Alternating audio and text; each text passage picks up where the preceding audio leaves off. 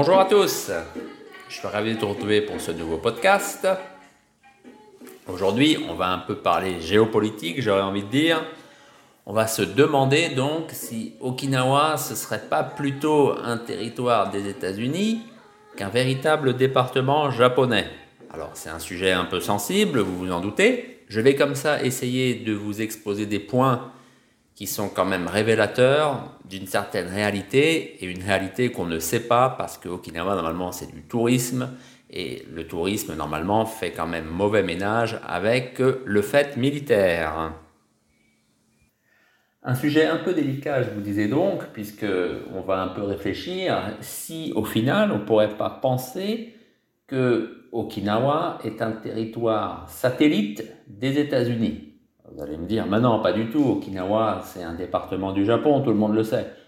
Oui, tout le monde le sait, mais il y a, pour beaucoup de gens, c'est pas si clair que ça. Et justement, il y a des faits qui peuvent euh, inciter à aller dans leur sens. Alors pourquoi? Alors bien sûr, Okinawa, euh, je viens de vous le dire, ça fait partie du Japon. C'est comme ça. C'est un département, c'est le 47e département japonais, c'est le plus au sud des départements japonais.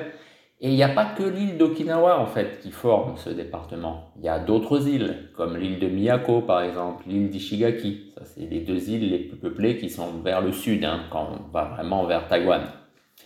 Il y a aussi l'île d'Iliomote, mais là, à part quelques Japonais euh, qui se prennent pour des Robinson Crusoe, et le développement un peu d'un certain écotourisme.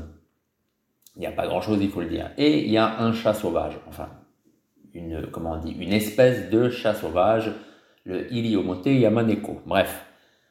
Donc, Okinawa, c'est quand même grand, j'allais dire. Alors, bien sûr, à l'échelle du Japon, c'est petit.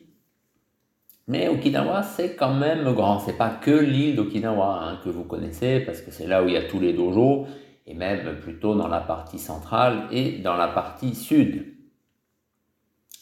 Et en effet, c'est aussi sur l'île d'Okinawa qu'il y a le plus de militaires avec toutes leurs infrastructures. Il y a par exemple 37 en fait installations militaires sur l'île d'Okinawa et on peut dire les deux îles qu'il y a aussi à côté, par exemple comme l'île d'Ie. Alors, sur une île qui est vraiment pas grande, je vous rappelle, hein, l'île d'Okinawa, c'est environ 120 km de long, et par moment, c'est 20 km de large. Hein. Il y a 37, comme ça, installations. Par exemple, sur l'île gigantesque du Hokkaido, hein, vous regarderez sur une carte pour comparer la différence de superficie, bah, par exemple, il y a environ 17 euh, installations militaires. C'est tout. Parce que c'est ça qu'il faut savoir. Bien sûr, on dit oui, Okinawa, euh, il y a des soldats des États-Unis. Oui. Mais euh, en fait, dans tout le Japon, il y a des installations militaires. Alors, si avec les installations, c'est pas gênant, en fait, ce qui est embêtant pour la population, c'est surtout qu'il y a les militaires qui sont là. Et en effet, dans le reste du Japon, les militaires, non, il n'y en a quasiment pas. Voilà. Ils sont tous, en fait, basés, les, euh, j'allais dire, la chair à canon, est basé sur l'île d'Okinawa. Voilà. Mais il n'empêche que dans quasiment tout le Japon, puisque le Japon a perdu la guerre, donc je vous rappelle que les États-Unis ont occupé tout le Japon, et qu'après qu'il y a eu le traité de San Francisco qui liait comme ça le Japon aux États-Unis pour sa propre défense, et bien sûr c'était utile aux États-Unis dans le contexte de la guerre du Vietnam par exemple, hein, donc forcément, euh, il y a comme ça des installations des États-Unis, militaires des États-Unis, dans tout le Japon. Voilà, euh, quasiment tous les départements japonais. Hein. Mais Okinawa, c'est particulier. Donc bien sûr, on pourrait dire oui, mais il ne faut pas confondre les militaires et les États-Unis. Oui, mais non, malheureusement, dans le cas d'Okinawa, euh, États-Unis égale militaire. C'est comme ça. Les gens des États-Unis qui sont à Okinawa, c'est des militaires. Ah, je ne sais pas combien de pourcents, puisqu'il y a environ 30 000 militaires et en tout il y a environ 45 000 ressortissants des États-Unis à Okinawa. Parce que forcément, oui, il y a leur famille aussi. Hein. il y a leur famille où il y a en effet il y a des civils un petit peu, mais qui travaillent dans les bases de toute façon. Donc tout est lié comme ça au monde militaire des États-Unis à Okinawa, de toute façon. Ça a commencé, vous le savez, en 1945 forcément, et ça aurait pu comme ça donc un peu se, se tasser à partir de 1952. Mais justement, non, il y a eu le traité de San Francisco D'ailleurs, je vous parlais de la guerre du Vietnam, mais ce pas la guerre du Vietnam en fait, c'était au moment de la guerre de Corée.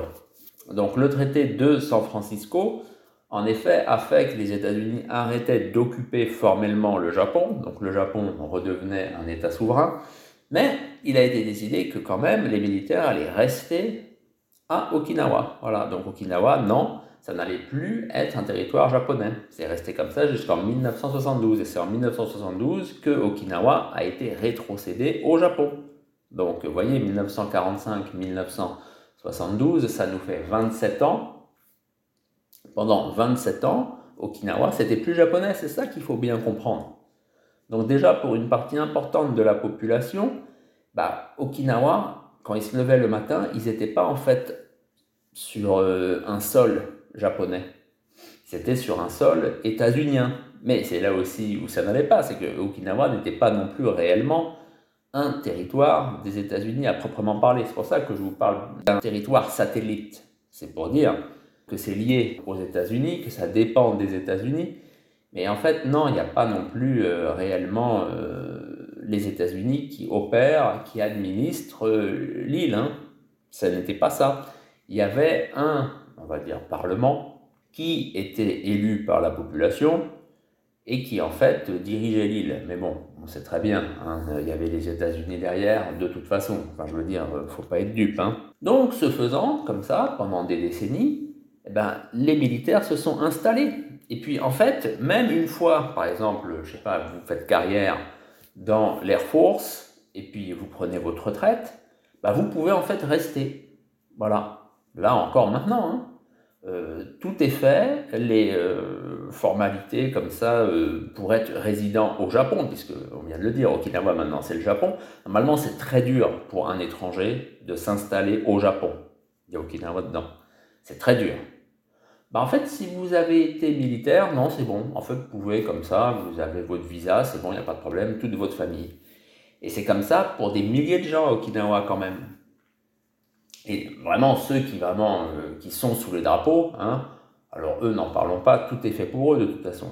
Je ne sais pas si vous le savez, par exemple, le péage à Okinawa est gratuit pour les militaires. Les militaires ne payent pas le péage. Voilà. Moi, quand j'y étais, bah oui, je payais parce que moi, j'étais, on va dire, j'étais un résident comme un autre. J'avais mon visa, mais j'étais pas lié à l'armée, ce qui fait que je payais le péage. Et c'était normal, comme tous les Okinawanais payent le péage. Enfin, je veux dire, c'est normal. En France aussi, n'importe quel Français paye le péage. C'est comme ça ou touristes, ou je sais pas, bref. Non, à Okinawa, les militaires ne payent pas le péage, par exemple. Pareil, il y a un hôpital militaire très important à Achatang. Cet hôpital a été construit avec l'argent du contribuable japonais. Je ne pense pas qu'il y ait que l'argent euh, des impôts okinawanais, parce qu'il n'y avait pas assez. C'est vraiment l'argent du Japon qui a servi à bâtir cet hôpital mais cet hôpital, les Okinawanais ne peuvent pas y aller en fait. Ils ne peuvent pas profiter de cet hôpital super moderne. Non, c'est que pour les 45 euh, 000, je vous disais, personnes liées aux États-Unis, enfin plutôt liées à l'armée et qui sont donc de nationalité états-unienne. Et c'est aussi en fait pour les autres euh, soldats des États-Unis qui sont en fait dans tout le Pacifique. C'est le plus gros hôpital en fait des États-Unis dans la zone Pacifique. Il est là, il est à Chatang, partie centrale d'Okinawa, payé avec l'argent des contribuables japonais. Un autre exemple encore. Je ne sais pas si vous connaissez Costco. Costco, c'est une sorte de carrefour hein, aux États-Unis. Il y en a un en France, je crois, il est, euh, il est dans le 91. Enfin, c'est, comment dire, c'est la grande distribution à l'états-unienne, quoi. C'est gigantesque. Hein. Vous avez les rayons, ils font 3 mètres de haut. Les caddies, euh, on peut monter dedans avec son chien tellement c'est gros. Enfin, voilà. On, achète tout en quantité complètement astronomique. Et eh bien, Costco, il y en a deux en fait déjà au Japon. Il y en a un vers Tokyo et un plus euh, vers le Kyushu, je sais plus. Voilà, il y en a deux. Après tout, pourquoi pas hein, Je veux dire, euh, il y a bien Tesco. Tesco, c'est un supermarché de Grande-Bretagne, il y a bien Tesco en Europe centrale. Donc pourquoi est-ce qu'il n'y aurait pas Costco au Japon? En sachant les liens qu'il y a euh, entre le Japon et les États-Unis, pourquoi pas? Là où c'est surprenant, c'est que le troisième magasin Costco, où est-ce qu'il va ouvrir? Eh bien, il va ouvrir à Okinawa. Pourquoi?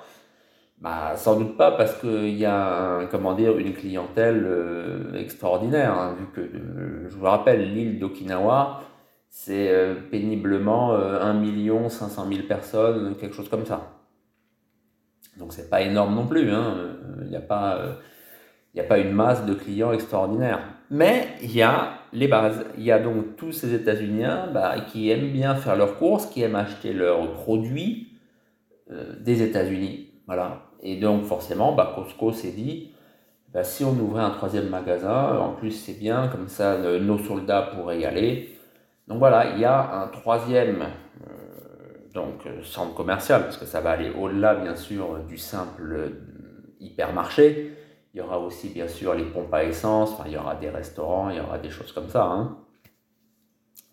Et ça, ça va être donc dans la partie sud de l'île d'Okinawa. Est-ce que les Okinawanais vont y aller? Parce que je vous rappelle qu'il faut acheter en grande quantité tout ça à Okinawa, enfin c'est comme dans le reste du Japon, les maisons sont pas grandes. Euh, on n'a pas pour habitude de stocker, par exemple, d'acheter 10 pots de confiture d'un coup.